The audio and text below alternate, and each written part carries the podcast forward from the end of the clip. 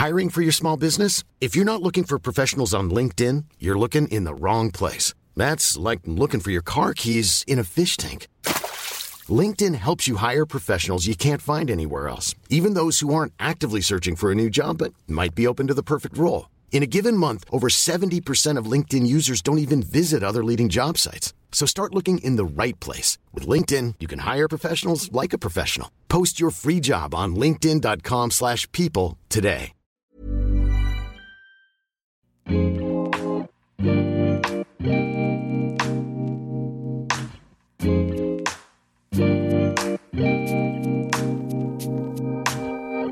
Bonjour à tous, bienvenue sur le comptoir de la psychologie.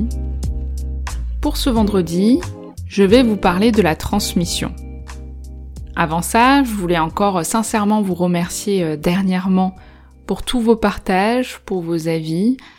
J'ai eu une vague d'encouragement dernièrement et qui m'a fait extrêmement plaisir. Je lis à chaque fois tous les avis, que ce soit sur iTunes, que ce soit euh, envoyé euh, via Instagram, via mail, etc. Donc merci beaucoup à vous.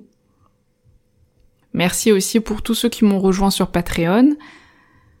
Je suis contente en plus que les épisodes exclusifs euh, vous plaisent. La semaine prochaine, je vais en publier un sur euh, les troubles du spectre autistique, donc sur euh, l'autisme. Et j'espère aussi que ça va vous plaire. Voilà. Donc aujourd'hui, on va parler de la transmission.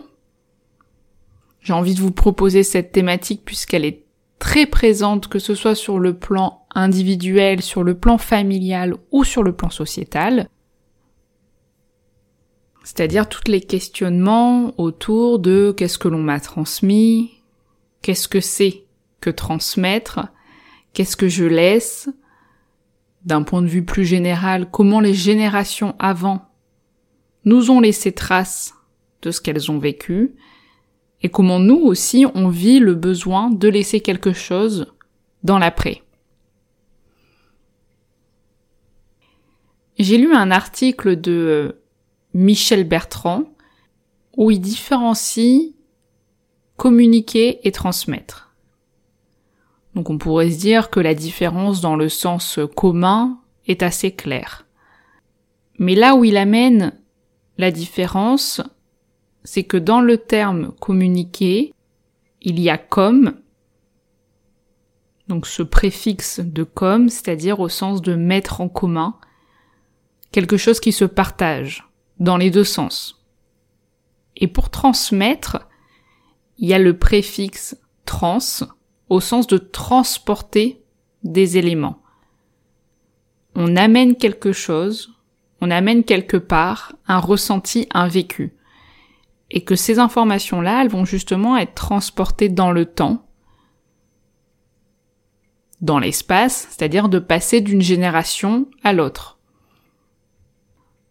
Donc quand on se questionne au-delà du sens commun de la transmission, on peut percevoir qu'il y a plusieurs types de transmission justement. Il y a une transmission plutôt active. Je dis active au sens de ce qu'on cherche à transmettre. Donc il y a quelque chose de l'ordre du désir, de l'envie, que certains moments, certaines expériences, et donc leur retour, ce qu'il en est resté, d'une certaine façon pour nous, bah, ce vécu-là, cette expérience-là, puisse se poursuivre, puisse continuer à exister avec les personnes de notre entourage. Et ça, c'est plutôt actif, au sens de ce qu'on a soi-même vécu, ce qu'on a soi-même appris, que ce soit en termes euh, positifs ou en termes, euh, euh, je sais pas, de surprenants, déroutants d'expérience, on veut que ce soit inscrit dans une lignée. Et c'est très près d'ailleurs la transmission des valeurs souvent. On parle souvent de transmettre des bonnes valeurs à ses enfants. Et vous sentez justement la transmission aussi dans sa connotation religieuse c'est-à-dire un certain nombre d'idées, de croyances qui passent d'une génération à une autre dans cette volonté de transmettre un certain nombre de savoirs, mais aussi d'éducation, de pensée, etc.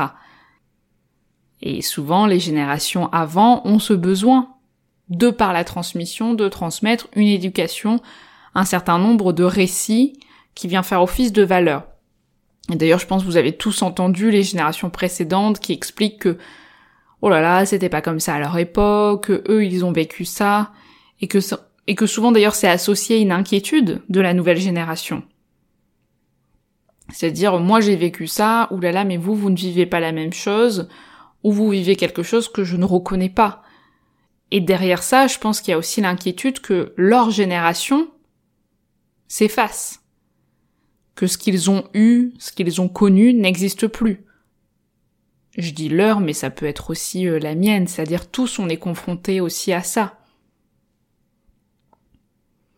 Et ça sera tout le temps le cas, c'est-à-dire que les générations euh, encore avant nous, encore antérieures, étaient inquiètes des nouvelles générations, et sûrement qu'on va être très inquiet, si on ne l'est pas déjà, des prochaines générations.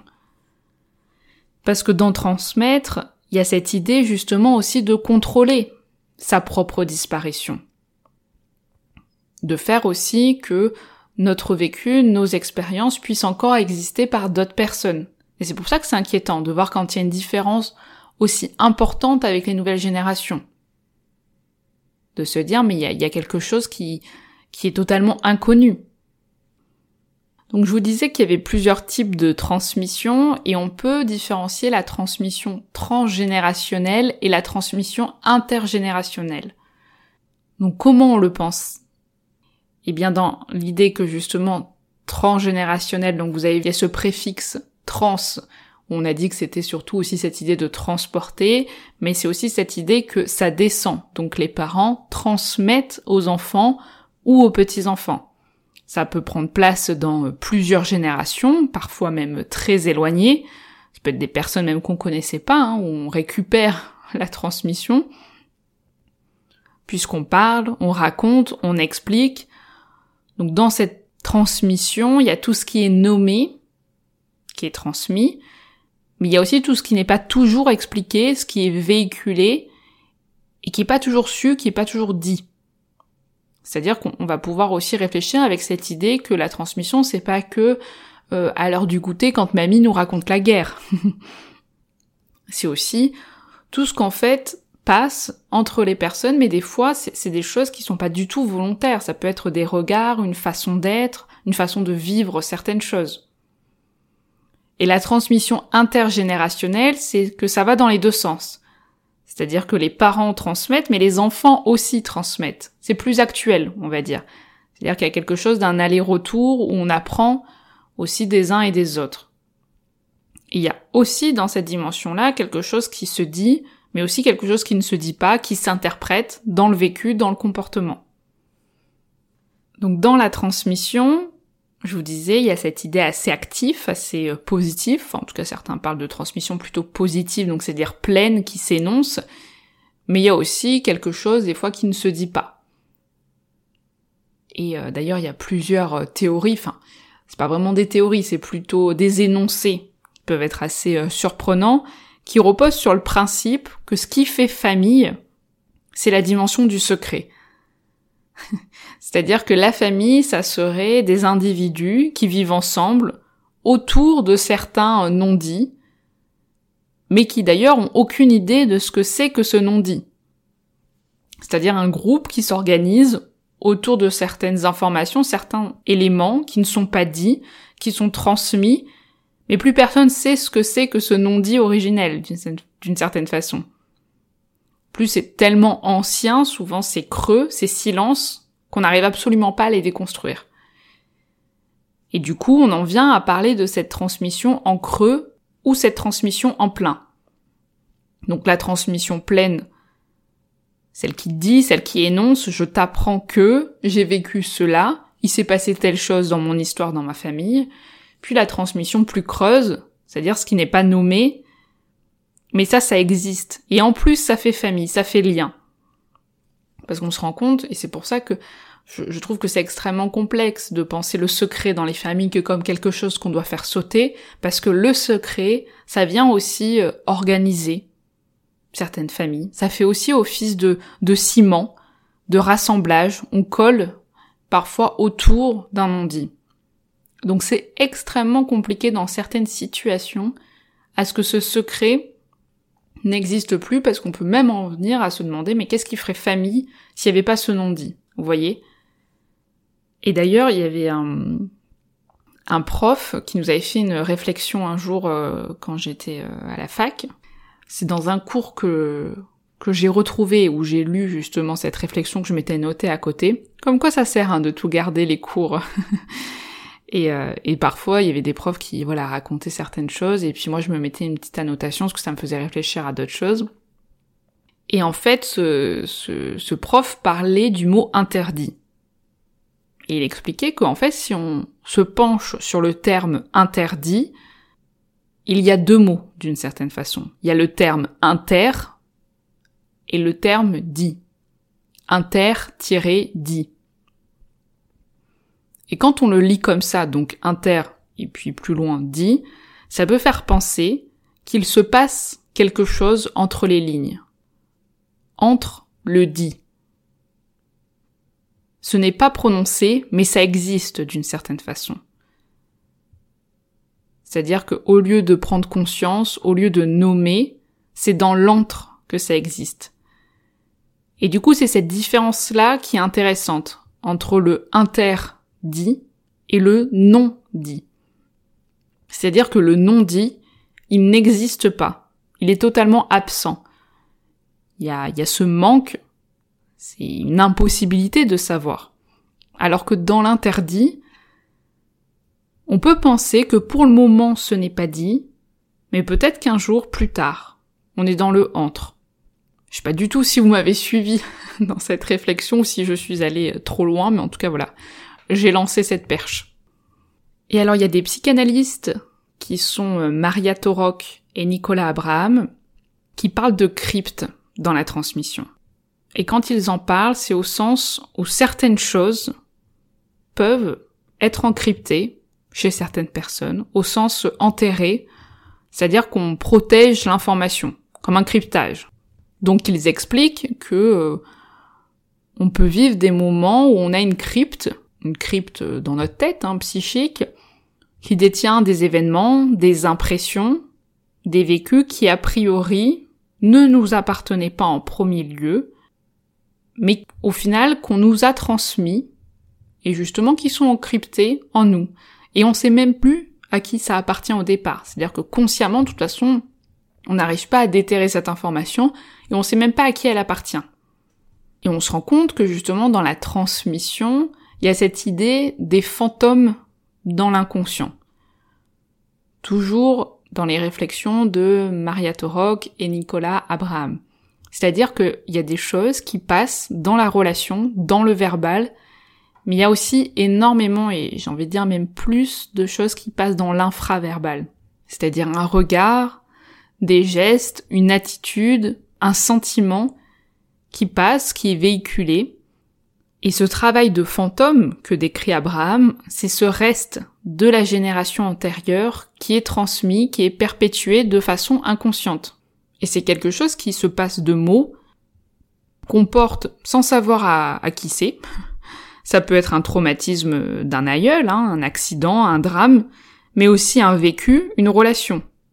C'est-à-dire que c'est l'hypothèse qu'il y aurait un travail qui n'aurait pas été fait précédemment, un deuil non abouti, une blessure euh, non refermée, qui saute d'un inconscient à un autre. Donc on peut supposer que lors d'une précédente relation, un événement n'a pas été surmonté, qui a entraîné un certain nombre d'émotions, euh, par exemple de tristesse, et au fil du temps, cette tristesse reste, mais se transforme, c'est-à-dire qu'elle va se taire, il y a un silence autour de ce vécu qui n'est plus parlé, mais qui pour autant habite encore la personne. Si on prend l'exemple justement euh, assez classique d'un décès, la plupart du temps, après le deuil, on va dire que je sais pas, euh, dix ans après, c'est difficile d'identifier la tristesse que peut vivre quelqu'un. Et pour autant, celle-ci, elle peut être encore présente, de façon euh, plus ou moins importante, mais rester silencieuse. Et là, elle peut prendre la forme d'un secret ou d'un non-dit. Et ce non-dit va habiter la personne concernée par parfois même d'autres manifestations. C'est-à-dire que, au lieu d'être triste, par exemple, la personne peut faire vivre tel comportement, telle façon d'être, peut être, je ne sais pas, phobique de la foule, avoir des tocs, ou euh, tout le temps une douleur à la hanche. Et en fait, plus personne dans l'entourage, dans la famille, va faire le lien entre tel symptôme, telle manifestation, avec tel vécu qui s'est déroulé il y a une dizaine d'années.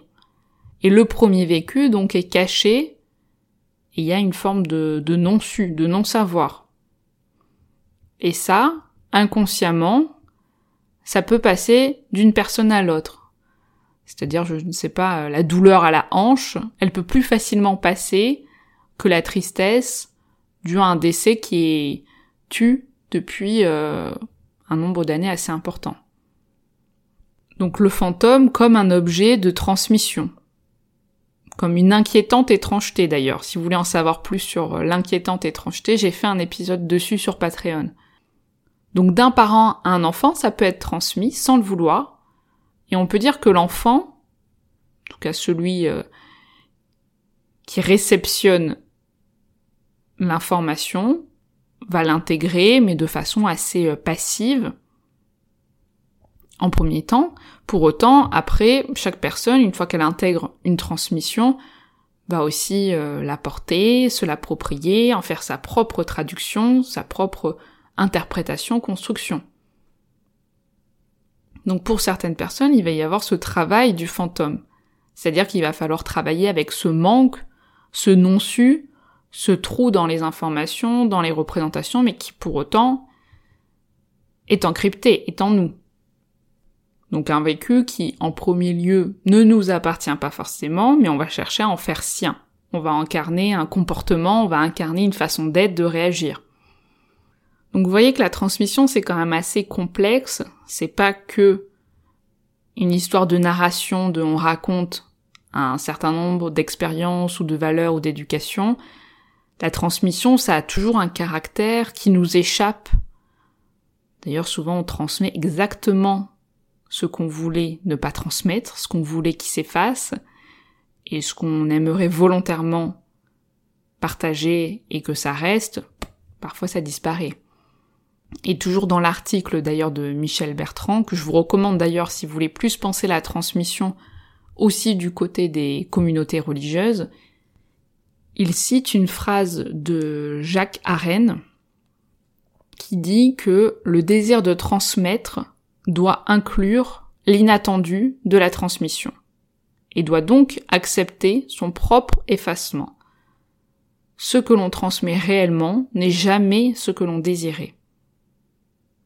Donc ça c'est important à avoir en tête. C'est-à-dire que quand on y réfléchit, la transmission, c'est de l'intransmis. On peut presque se dire que la vraie transmission, c'est le reste c'est l'oublier, le creux de ce qui a été dit. En tout cas, il faut, à mon avis, accepter dans la transmission cette part de méconnu qu'on dépose, de ce qui n'a pas été nommé, mais pour autant qui va être inscrit. Faut aussi accepter que dans la transmission, une fois que celle-ci, elle est passée aussi à quelqu'un d'autre, elle est partagée, de l'autre côté, il va forcément avoir une interprétation. Et donc, il y a toujours un écart le souvenir transmis ne sera plus le sien de façon brute, il aura toujours été déformé, interprété, intégré. Donc il y a toujours une forme de trahison du premier souvenir, du premier élément transmis. La personne va toujours prendre cette transmission, mais il va toujours la décaler, et c'est ça qui est chouette aussi. C'est le fait que de toute façon, ça passe d'un inconscient à un autre, ou même d'un conscient à un autre, hein, quand c'est volontaire, et qu'il y a toujours un pas de côté qui se fait. Mais ça, ça peut être aussi difficile à vivre. Parce qu'on peut se dire, mais mince, qu'est-ce qu'on laisse, comment c'est interprété, etc. Mais en même temps, ça montre aussi la pluralité bah, de la richesse euh, psychique. C'est-à-dire que on nous transmet ce qu'on n'a pas voulu des fois nous transmettre, on interprète aussi différemment. C'est pour ça qu'on peut aussi rencontrer certaines difficultés face à ce qui a pu potentiellement, parce que c'est toujours sous forme d'hypothèse, se passer dans des générations euh, antérieures. et qu'en même temps, on peut toujours y remettre de l'activité. On peut toujours intégrer, se réapproprier certains souvenirs, certaines transmissions, et que ça, c'est un, super job aussi, de penser à tout ça. De penser à tout ce qu'on nous a laissé, tout ce qu'on interprète et tout ce qu'on a envie de laisser, tout ce qu'on va pas arriver à, faire euh, exister par la suite, et puis tout ce qu'on fait pour ne pas euh, faire passer certains éléments, certains vécus à nos enfants, à nos proches, etc. Et qui pour autant, c'est ça aussi qu'ils vont choper. vous voyez? Voilà, j'espère que cet épisode vous a plu, que c'était peut-être pas trop complexe en termes de réflexion, parce que je voulais pas être euh, que dans le côté superficiel de la transmission, mais plus réfléchir au côté euh, familial, d'interprétation, d'intransmis, etc. Donc euh, j'attends vos retours, je vous souhaite en tout cas une très bonne journée, une très bonne soirée et à très bientôt. Salut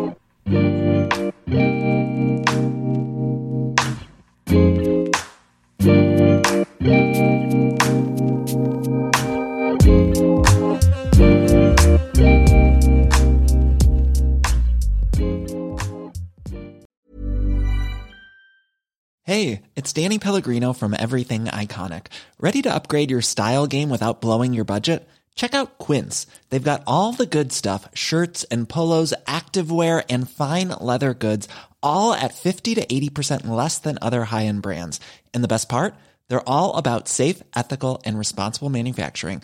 Get that luxury vibe without the luxury price tag. Hit up quince.com slash upgrade for free shipping and 365 day returns on your next order. That's quince.com slash upgrade. Hi, I'm Daniel, founder of Pretty Litter. Cats and cat owners deserve better than any old fashioned litter. That's why I teamed up with scientists and veterinarians to create Pretty Litter. Its innovative crystal formula has superior odor control and weighs up to 80% less than clay litter. Pretty Litter even monitors health by changing colors to help detect early signs of potential illness. It's the world's smartest kitty litter. Go to prettylitter.com and use code ACAST for 20% off your first order and a free cat toy. Terms and conditions apply. See site for details.